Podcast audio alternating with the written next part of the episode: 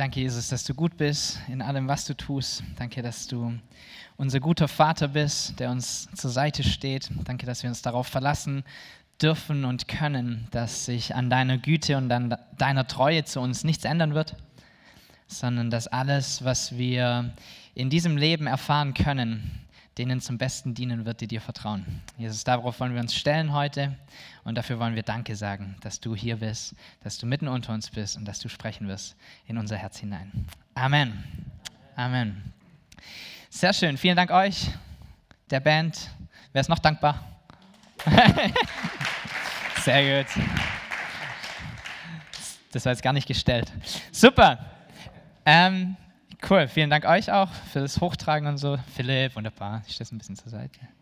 So, perfekt. Schön. Schön, dass ihr hier seid. Schön, dass ihr den Weg hergefunden habt. Schön, dass wir gemeinsam Gottesdienst feiern dürfen.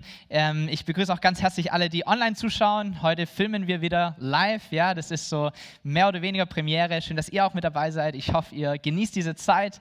Ähm, ein herzliches Hallo auch an deine Couch. So, ähm, ja, wir feiern Gottesdienst zusammen. Ich heiße Dominik, ich bin einer der Pastoren hier in der Gemeinde und ich bin nur zu 50 Prozent angestellt und die andere Hälfte bin ich Krankenpfleger auf der Intensivstation. Und ich habe einen, einen Kollegen, der mit mir Ausbildung gemacht hat und ähm, dieser Kollege heißt Max.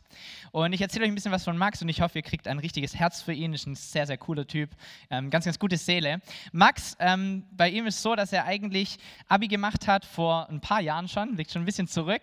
Und dass er eigentlich vorhatte, äh, Medizin zu studieren, so wie es sein Vater auch getan hat. Er ist Arzt und er möchte eigentlich auch direkt Medizin studieren, bemerkt aber, dass das besser funktioniert, wenn man eine 1, statt eine 2, im Abi-Zeugnis hat. Und da er eine 2, im Abi-Zeugnis hat, ähm, dauert es ein bisschen. So, er schreibt sich ein, ähm, es beginnt diese Zeit der Wartesemester. Ja? Jeder, der das irgendwie schon mal sich angeschaut hat, weiß, dass es lange dauern kann, bis du da dann letztendlich reinkommst. Ähm, und er hat sich eingeschrieben, hat gesagt, okay, bis ich da mal reinkomme, mache ich halt irgendwas in meinem Leben, was damit zu tun hat oder in diese Richtung geht. Und ähm, ist deshalb in den Rettungsdienst gegangen. Bisschen ähm, dort gefahren, ähm, hinten mit dabei gewesen, Sanitäter, die, die ähm, kleinere Ausbildung der beiden gemacht, drei Monate und ist dann dort einfach mitgefahren, hat ganz, ganz viel erlebt, ganz, ganz viel gesehen und ähm, hat dann nach wiederum ein paar Jahren halt diese Ausbildung gesehen zum Intensivkrankenpfleger, hat gesagt, na, eigentlich kannst du das auch noch mitnehmen, das kannst du schon wiederum anrechnen auf das Studium und so weiter. Und hat das dann gemacht, hat die Ausbildung mit mir zusammen gemacht und eigentlich war es klar, er macht diese dreieinhalb Jahre, aber bleiben wird er in dem Beruf höchstwahrscheinlich nicht, denn sobald dieses Angebot kommt, dass er studieren kann, wird er das auch machen. Und ähm, hat dann noch gearbeitet in seinem Beruf ein Jahr lang und ich hoffe, ihr, ihr, ihr fühlt schon so ein bisschen von armen Max, ja, der so, so lange auf dieses Studium warten muss und so viele Umwege irgendwie irgendwie nehmen musste und so viele verschiedene Jobs angenommen hat zwischendrin. Hey, seit diesem Jahr im April studiert Max Medizin an der Uni in Tübingen. Hervorragend, Max. So, also Max studiert und das ist hervorragend, das ist ähm, teilweise halt online und so weiter und wird ganz schön gefordert. Das Interessante ist, er ist noch lange nicht am Ziel jetzt beginnt sein Studium. Ja? Das dauert sechs Jahre, dann ist sein Medizinstudium mal beendet. Danach möchte er sich spezialisieren in eine Fachrichtung. Bis er zum Facharzt kommt, gehen nochmal so circa fünf Jahre ins Land. Das heißt, er hat nochmal elf Jahre vor sich jetzt. Ich muss meine Schuhe binden, sonst falle ich hin. Elf Jahre vor sich ähm, der Ausbildung, des Lernens und so weiter. Und ich jetzt als Außenstehender, ich würde einfach mal erwarten, dass ähm, diese Zeit des Wartens erstmal, dann diese sechs Jahre des Studiums und dann das Weiterbilden zum Facharzt, die weiteren fünf Jahre oder wie auch immer, wie lange es dann auch braucht für ihn, dass sich das irgendwie dann auch gelohnt hat. Ich würde erwarten, dass es nachher einen guten, soliden, kompetenten, mit Wissen vollgepackten Arzt produziert, oder? Ist das auch deine Erwartungshaltung?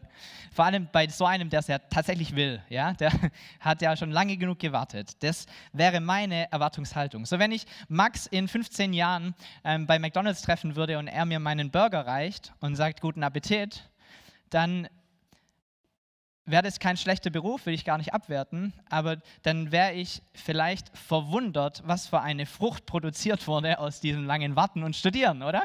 Ich erwarte etwas anderes von ihm. Ich erwarte, dass er woanders landen wird. Ich erwarte, dass die Uni Tübingen und die verschiedenen Kliniken und all dieses System, das aufgebaut wurde, nachher tatsächlich auch einen guten Arzt produziert, der auch als Arzt arbeitet. So, meine Erwartungshaltung. Und ich glaube, dass wir eigentlich im Glauben die gleiche Erwartung haben sollten, wenn nicht sogar noch eine größere. Und trotzdem, ähm, glaube ich, sind wir manchmal im Glauben unterwegs. Wir sind zehn Jahre gläubig, wir sind 20 Jahre gläubig, wir sind 30 Jahre gläubig. Aber die Frucht, die unser Leben produziert, spiegelt es vielleicht nicht ganz so wider, oder? Vielleicht ähm, sind wir nicht ganz so unterwegs, wie wir es eigentlich sein sollten. Vielleicht ähm, haben wir immer wieder Probleme, die uns einholen, Verletzungen, die irgendwie aufpoppen, Sünde, die mal präsenter und mal weniger präsent ist, aber die trotzdem irgendwie immer wieder kommt. Und wir bemerken, hey, eigentlich sollte doch unser Glauben und dieses Leben mit Jesus was anderes produzieren. Und so diese Frage heute für diese Predigt ist, was produzierst du? Was produziert dein Leben? So, was wird nach außen hin gezeigt in deinem Leben. So, in der Bibel wird dieses Bild immer wieder aufgegriffen, spricht davon, dass wir anders sind als die Welt, dass wir ähm, Licht sein sollen für eine dunkle Welt, dass wir gute Früchte hervorbringen sollten, dass wir anders leben sollten, anders reden sollten, anders einfach zu erkennen sein sollten. Ich weiß nicht, wie viele von euch das schon mal erlebt haben, dass ihr einem Arbeitskollegen oder sonst irgendjemand sagt, dass ihr Christ seid und die sagen, du, das hätte ich nie gedacht. Kennt ihr das? Wahrscheinlich kein gutes Zeichen. ja, wir, wir sehen es als gutes Zeichen, weil wir sagen, ja, ja guck mal, wie, wie, wie nah ich dran bin an dieser Welt. Ja? Weiß gar nicht, ob wir das immer sein sollten. Ja? Eigentlich sollten wir zu erkennen sein daran, wie wir leben, daran, welche Werte wir haben, daran, wie wir uns geben, wie wir sprechen, wie wir andere wertschätzen. Unsere Frucht in unserem Leben sollte eine andere sein wie die Frucht von Menschen dieser Welt, oder? So, wir sollten eine andere Frucht produzieren. Die Bibel sagt, wir haben folgende Früchte. Galater 5, Vers 22, Vers 23 oder bis 23. Die Frucht hingegen, die der Geist Gottes hervorbringt, besteht in Liebe, Freude, Frieden, Geduld, Freundlichkeit, Güte, Treue, Rücksichtsnahme und Selbstbeherrschung. So, wie viel Haken kannst du setzen hinter diese Worte? Weiß nicht, weiß nicht, wo ich überall einen hinmachen kann, so zumindest halbwegs. Aber das sind die Dinge, die wir produzieren sollten. Das sind die Dinge, die aus unserem Leben hervorkommen sollten. Das ist das, was die Welt sehen sollte, wenn sie uns anschaut. Die Frage ist, tun sie das oder tun sie es nicht?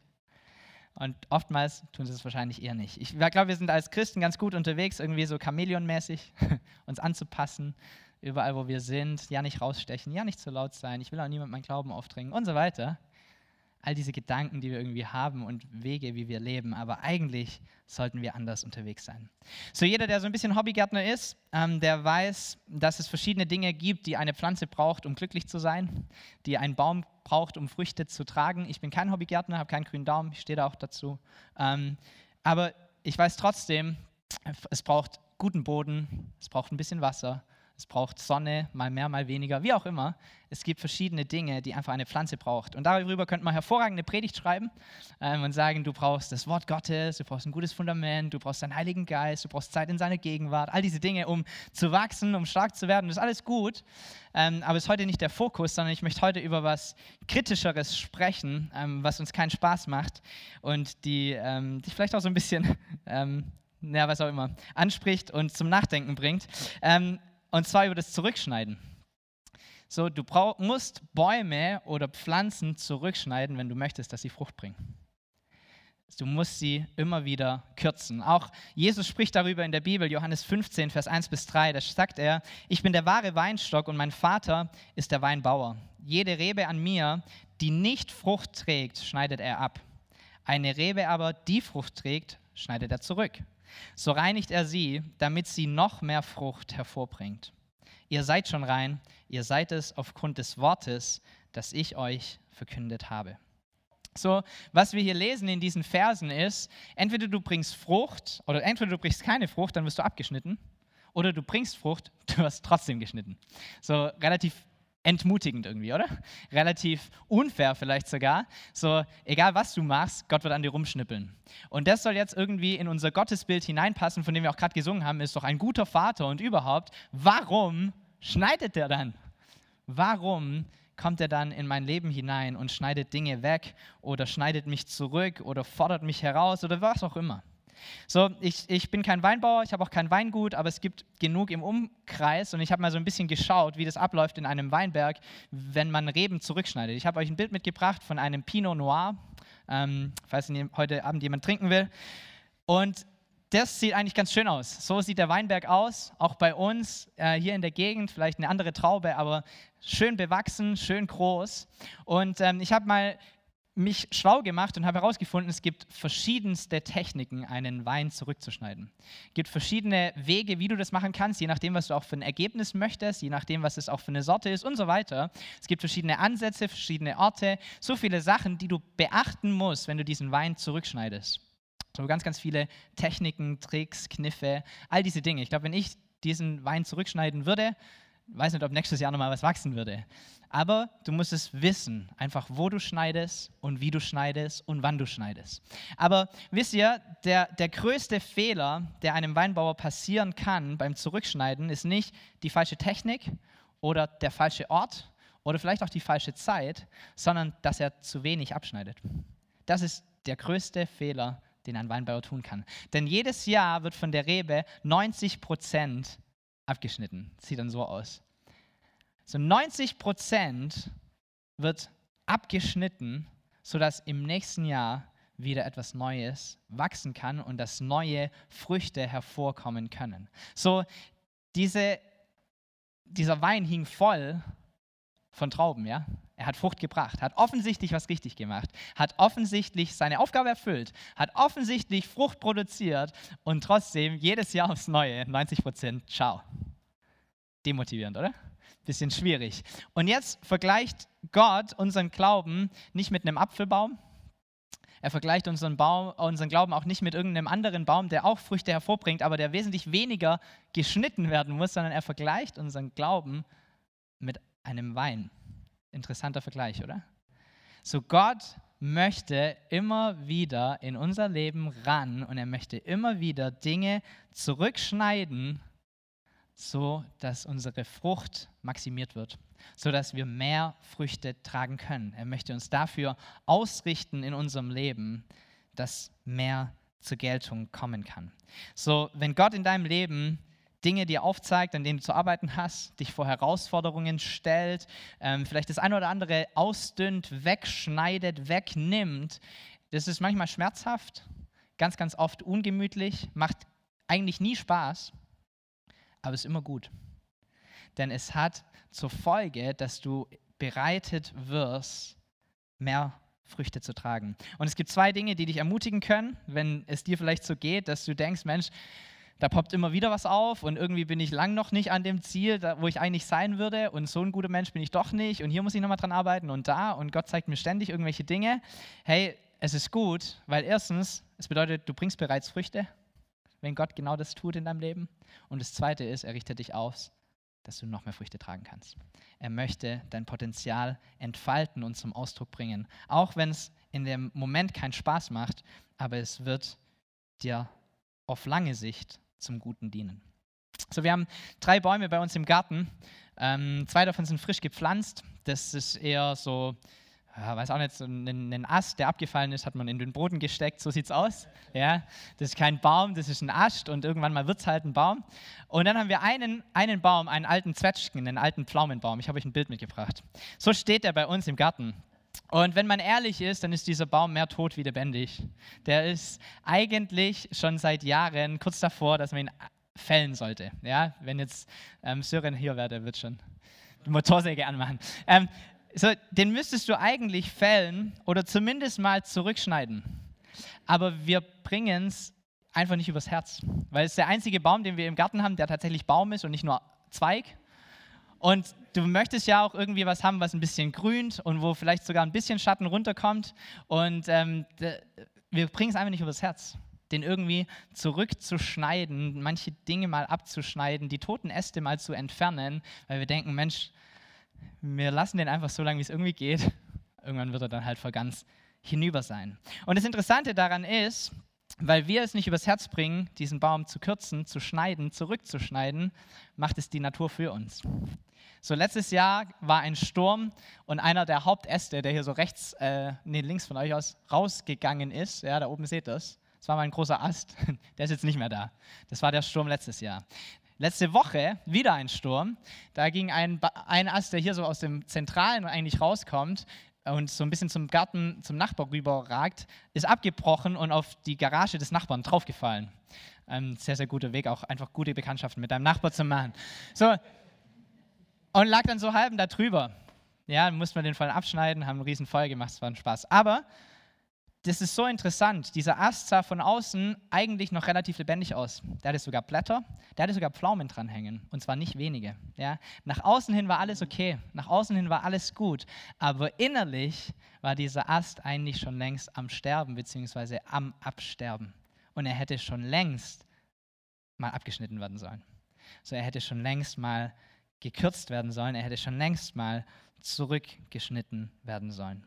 Und ich finde es so ein starkes und interessantes Bild für unser Leben, weil ich glaube, dass auch wir Dinge vielleicht lieber mit uns herumtragen, anstatt mal Dinge abzuschneiden, loszulassen, abzuschließen, mal uns mit diesen Dingen nochmal zu beschäftigen, uns von Gott zurückschneiden zu lassen, uns Dinge aufzeigen zu lassen, die eigentlich in unserem Leben keinen Bestand haben. Und wir ignorieren das gerne und wir laufen halt so durchs Leben. Hauptsache steht halt ein Baum im Garten. Und wir lassen ihn nicht ran, wir lassen ihn nicht ausdünnen. Und ähnlich wie bei einem Sturm dieser Baum ungewollt irgendwie ausgedünnt wird und zurückgeschnitten wird, so werden auch wir, glaube ich, zurückgeschnitten oder es kommt heraus, wenn auch in unserem Leben sich Stürme breit machen, oder? Wenn auch in unserem Leben eine schwierige Situation kommt, wenn auch in unserem Leben eine Situation kommt, die wir nicht einschätzen können oder wo wir nicht mehr so komfortabel sind, wie wir das vielleicht bisher waren. Und auf einmal kommt das, was in dir drin steckt, wieder heraus. So, ich habe eine Flasche dabei. Wenn das hier du bist und ich, wir sind keine Flaschen, aber wir nehmen es mal als Bild. Wir haben irgendwas in uns, und im Normalfall kriegen wir das auch ganz gut hin, irgendwie das elegant zu halten, sodass nichts rauskommt. Und wir, ähm, wir gehen so durch unser Leben und alles läuft irgendwie ganz ordentlich. Und dann haben wir aber irgendwann Zeiten, da ist vielleicht ein bisschen stürmisch. Oder wir haben Druck. Oder vielleicht sogar kommt irgendeine Situation, die dein Leben so ein bisschen auf den Kopf stellt. Und auf einmal kommt das, was in dir drin ist, zum Vorschein. Auf einmal kommt das, was in dir drin steckt, raus. So, jetzt haben wir hier auf dem Teppich, vor allem, weil ich nicht den Eimer getroffen habe, und auch ein bisschen was im Eimer, Wasser. Die Frage ist, warum? Warum ist hier Wasser drin? Man könnte sagen, das Wasser ist da drin, weil ich die Flasche gewackelt habe. Das Wasser ist hier drin, weil ich Druck gegeben habe. Das Wasser ist hier drin, weil ich die Flasche umgedreht habe und die war halt offen. Wisst ihr, der Hauptgrund, warum hier Wasser drin ist, ist, weil in der Flasche Wasser war. So, unser größtes Problem ist nicht äußerlich, sondern es ist innerlich. So, wir produzieren oder die Umstände um uns herum, die Stürme um uns herum, die Schwierigkeiten, die Herausforderungen um uns herum, sie produzieren nicht das, was in deinem Herzen drin ist, sondern sie zeigen es dir was schon lange drinsteckt. Und dann kommt es vielleicht heraus, weil du auf einmal unter Druck bist, weil du auf einmal in einer Situation bist, die herausfordernd ist. Und deshalb ist es so wichtig, das zu realisieren, dass unsere größten Probleme nicht äußerlich sind, sondern innerlich. Das, was in uns wirklich drinsteckt. Und daran sollten wir versuchen zu arbeiten. Dass unser Inneres rein wird, dass unser Inneres besser wird. So, genau deshalb sagt die Bibel, dass wir auf unser Herz Acht geben sollen. Sprüche 4, Vers 23. Mehr als alles andere behüte dein Herz, denn von ihm geht das Leben aus. So, in anderen Worten, schau nach, wie es in dir aussieht und misste mal aus. Lass dich mal zurückschneiden von Gott. Schau mal, welche toten Äste du mit dir herumträgst. Schau mal, welche Dinge vielleicht äußerlich noch Frucht tragen, aber dich innerlich eigentlich kaputt machen. Mach mal eine Bestandsaufnahme. Lass mal Gott rangehen und lass ihn Dinge abschneiden, auch wenn es weh tut. Auch wenn es dich entmutigt in dem Moment, auch wenn es schwierig ist, auch wenn es manchmal ein Prozess ist, den du eingehen musst, weil es nicht sofort erledigt ist, sondern weil es eine Weile dauert. Aber geh mal diesen Prozess an, sodass er daran arbeiten kann, dein Inneres gut zu machen, rein zu machen und der Grund, der dahinter steckt, ist immer, dass er möchte, dass du mehr Früchte hast in deinem Leben. Dass du mehr so wirst wie er. Dass du mehr so aussiehst wie er. So Gott schneidet uns zurück. Macht keinen Spaß, er macht es trotzdem. Und es gibt vier Gründe, die ich mitgebracht habe, warum er das tut. Das erste ist, er entfernt, was tot oder am Absterben ist. Ähnlich wie bei einem Baum. Es wäre gut gewesen für mich, den Ast einfach mal davor abzuschneiden. Er entfernt, was tot oder am Absterben ist. Römer 6, Vers 23 sagt, denn der Lohn, den die Sünde zahlt, ist der Tod, aber das Geschenk, das Gott uns in seiner Gnade macht, ist das ewige Leben in Jesus Christus, unserem Herrn. Ich weiß nicht, wie es dir geht, aber ich kann Sünde in meinem Leben ganz oft relativ gut verstecken oder überspielen oder es so hinbekommen, dass die erst gar nicht rauskommt. Und wenn alles gut läuft, ist es auch mh, mm, höchst in den allermeisten Bereichen vielleicht relativ einfach. Wir kriegen es ganz gut hin, oder? Und dann glaube ich aber, dass wir Situationen haben, ähm, wo vielleicht Druck kommt, wo vielleicht von außen irgendetwas passiert und auf einmal poppt es auf, oder? Auf einmal kommt diese Sünde wieder raus, auf einmal kommt dieses Fehlverhalten wieder raus, wo du denkst, eigentlich habe ich das doch schon von Jahren mal irgendwann mal ausgeräumt und seitdem ging es mir eigentlich ja auch ganz gut. So, ich will nie wieder wütend sein und schreien. Und dann nimmt dir jemand die Vorfahrt. Kennt ihr das? Es ist relativ einfach, nicht wütend zu sein, wenn es nichts gibt, das dich aufregt. Ja? Der eigentliche Test ist dann, wenn dich was aufregt, richtig? So, und wir schaffen das, unsere Sünde ganz, ganz gut irgendwie mh, hm, kleiner zu machen oder vielleicht auch zu relativieren wir erklären auch sehr, sehr gern unsere Sünde. Ist mir auch aufgefallen. Vielleicht dir auch schon mal. So ähm, in Gesprächen, so äh, eine halbe Entschuldigung. So, hey, tut mir leid, dass ich so reagiert habe, dass ich so explodiert bin. Es war im Eifer des Gefechts. Und eigentlich reagiere ich nicht so, aber meine Kinder, letzte Nacht achtmal wach gewesen, ich war eh müde, hatte einen schweren Tag, das Geschäft macht mich gerade sowieso fertig, ich bin insgesamt einfach ausgelaugt und fühle mich ein bisschen weit weg von Gott und deshalb kam es jetzt einfach mal aus mir raus. Kennt ihr das? Und ich glaube, es ist okay, ähm, zu schauen, in welche Situation du drin steckst und dich irgendwie nicht runterzumachen, wie was für ein schlechter Sünder du bist oder sonst was, sondern auch zu erklären, warum du vielleicht so reagierst, wie du reagiert hast. Aber es ist genauso wichtig, sich danach nochmal hinzusetzen und zu sagen, aber warum kam es jetzt raus in der Situation? Weil eigentlich bin ich nicht dann zufrieden, dass ich ein gutes Leben führe und diese Dinge nicht rauskommen, wenn alles gut läuft, sondern eigentlich will ich das schaffen, dass es auch dann passiert, wenn es scheiße läuft wenn es nicht gut ist, wenn mich jemand unter Druck setzt, wenn mir, mich jemand anschreit oder was auch immer. Das ist eigentlich das Ziel, oder? Dass Gott heran darf an unser Leben und an unser Herz, dass er uns reinmachen kann von dieser Sünde. Psalm 139, ähm, Abvers 23, sehr, sehr interessante und herausfordernde Verse, die du beten kannst. Erforsche mich, Gott, und erkenne, was in meinem Herzen vor sich geht. Prüfe mich und erkenne meine Gedanken. So mehr als das, was ich vorspielen kann, mehr als das, wie es läuft, wenn es gut läuft. Erforsch mal mein Herz. Zeig mir, was da drin steckt. Zeig mir, wo ich noch arbeiten sollte. Und das ist ein sehr, sehr mh, hm, herausforderndes Gebet, weil es dich ein bisschen verletzlich macht und weil es dich ein bisschen in eine Position bringt, wo Gott dein Innerstes anschaut. Und wenn wir ehrlich sind, da haben wir alle Dinge, die nicht ganz so hübsch sind. Aber das ist der einzige Weg, wie wir daran arbeiten können, uns ausdünnen können, tote Äste abschneiden können, Dinge, die nicht zum Leben führen, die nicht zu dem Leben mit Gott passen, abschneiden können, sodass mehr von seiner Frucht in unser Leben hineinkommt. So, das ist der Grund des Ausdünnens. Der zweite Grund, warum er uns ausdünnt, ist, er entfernt, was verletzt oder was krank ist. So kranke oder verletzte Äste auch in dem Baum oder sonst wo musst du abschneiden, die werden keine Frucht bringen oder sie fallen irgendwann ab oder was auch immer. Es ist besser, die zu kürzen und sie von frischem wieder wachsen zu lassen. Und ich glaube, ganz viele kranke und verletzte Äste, die wir mit uns rumtragen, kommen bei uns aus der Vergangenheit. irgendwelche Erfahrungen, die wir gemacht haben, Beziehungen, die uns enttäuscht haben, Menschen, denen wir vertraut haben, die uns niedergemacht haben, Dinge, die über uns gesprochen wurden, Lügen, die wir geglaubt haben. Vielleicht deine Erziehung, vielleicht die Art und Weise, wie deine Eltern präsent waren oder auch nicht. Es sind Dinge, die wir mit uns herumtragen. Es sind Verletzungen und kranke Äste, die wir mit uns herumschleppen und die uns letztendlich daran hindern, mehr Frucht zu tragen. Und Gott möchte auch an diese Dinge einfach ran.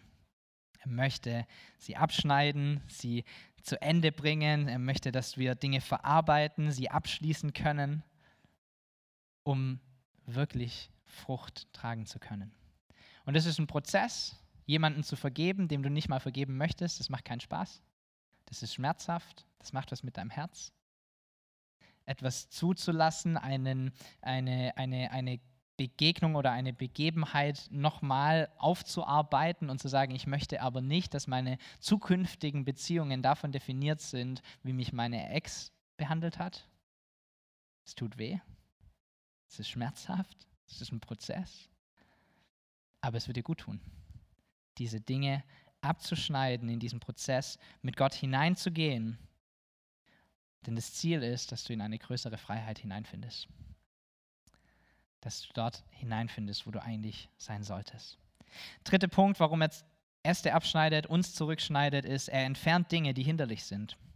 Hebräer 12, Vers 10 bis 11. Unsere leiblichen Väter haben uns nur eine verhältnismäßig kurze Zeit erzogen, und zwar so, wie es ihren Vorstellungen entsprach.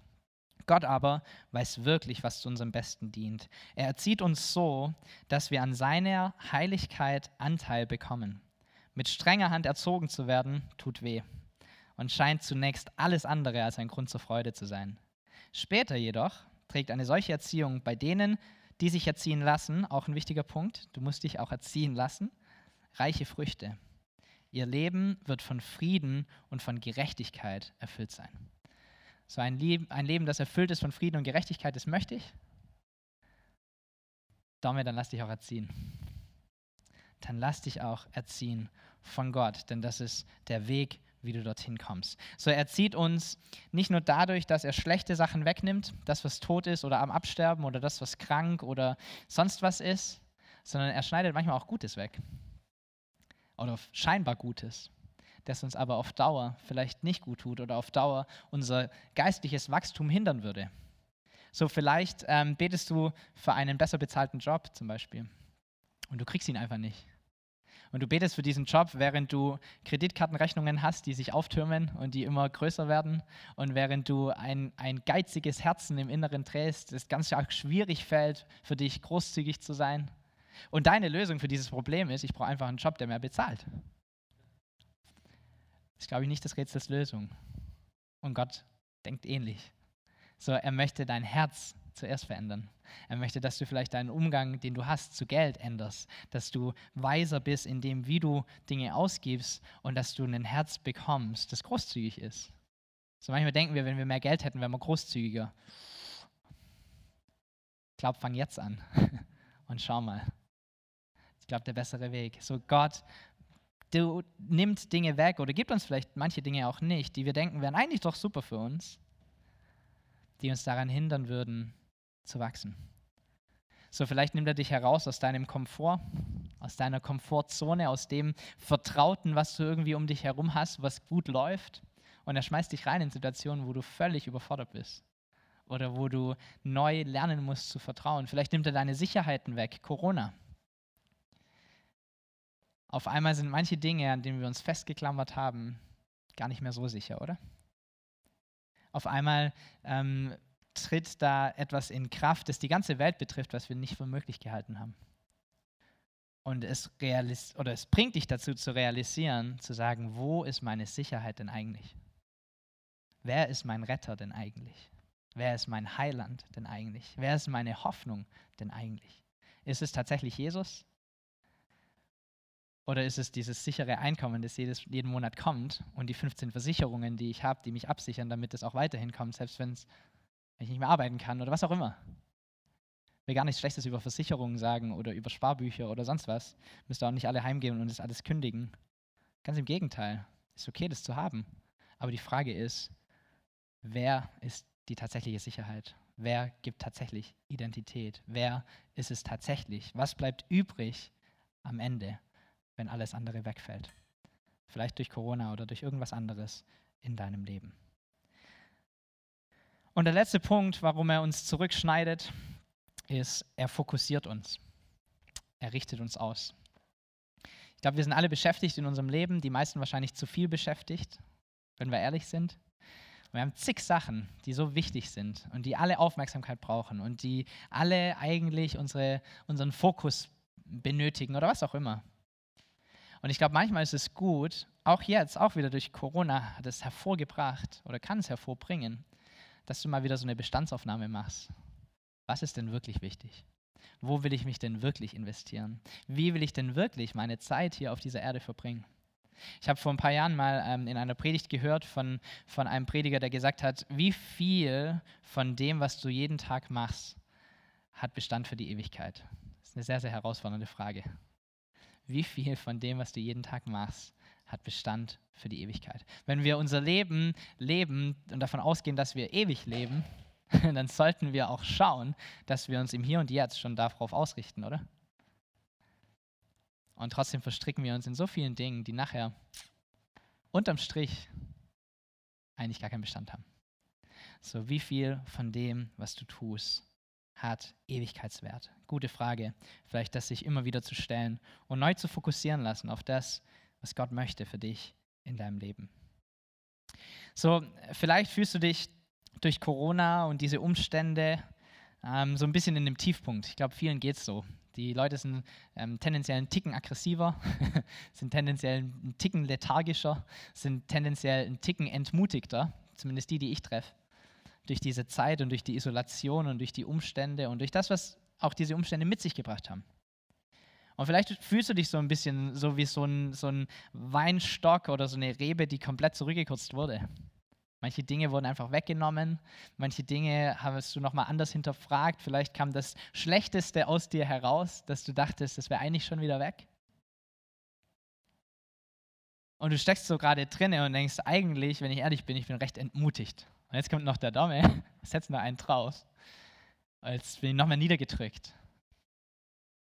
Aber der, der, der Grund für diese Predigt ist nicht, dich zu entmutigen oder dich niederzudrücken, sondern äh, die, dir die Aussicht zu geben, dass es etwas Gutem dienen wird, nämlich dem, dass du mehr Früchte bringst. Aus jedem Ding, das abgeschnitten wurde, aus jedem Ast, der abgetrennt wurde, kann etwas Neues hervorsprießen. Und dieses Neue wird Bestand haben, dieses Neue wird Frucht bringen, dieses Neue wird ergrünen, wird aufblühen. Und vielleicht ist das so dein, dein, dein Wort für diese nächste Woche oder für diese nächste Zeit. So die Isolation hinter sich lassen und in das Neue hineintreten, in das, was kommt, hineintreten. Zu sagen, Jesus, ich glaube, ich möchte manche Dinge gar nicht wieder auf anfangen, manche Dinge gar nicht wieder mitnehmen, manche Dinge einfach bei dir lassen. Und ich möchte mich aufmachen und neu wachsen, neu lernen, neu Frucht tragen mit diesen neuen Trieben. So ein bisschen wie ein Frühling. ist alles ergrünt, alles kommt wieder zum Leben, alles kommt wieder heraus. Sei ermutigt aus all diesen Dingen, die schmerzhaft waren, die vielleicht auch schmerzhaft sind, die auch in Zukunft schmerzhaft sein sollen. Es soll etwas Neues daraus herwachsen und es soll etwas Neues daraus entstehen, ein Neuanfang sein für dich. So, sei ermutigt, Gott ab und zu mal dich abschneiden zu lassen. Wart nicht auf den nächsten Sturm, sondern mach's geordnet. Das wäre auch für mich eine bessere Option gewesen. Dann wäre dieser Ast nicht auf das, die Garage meines Nachbarns gekracht, sondern ich hätte es alles in einem guten Rahmen abschneiden können. Ja, es wäre wesentlich besser gewesen.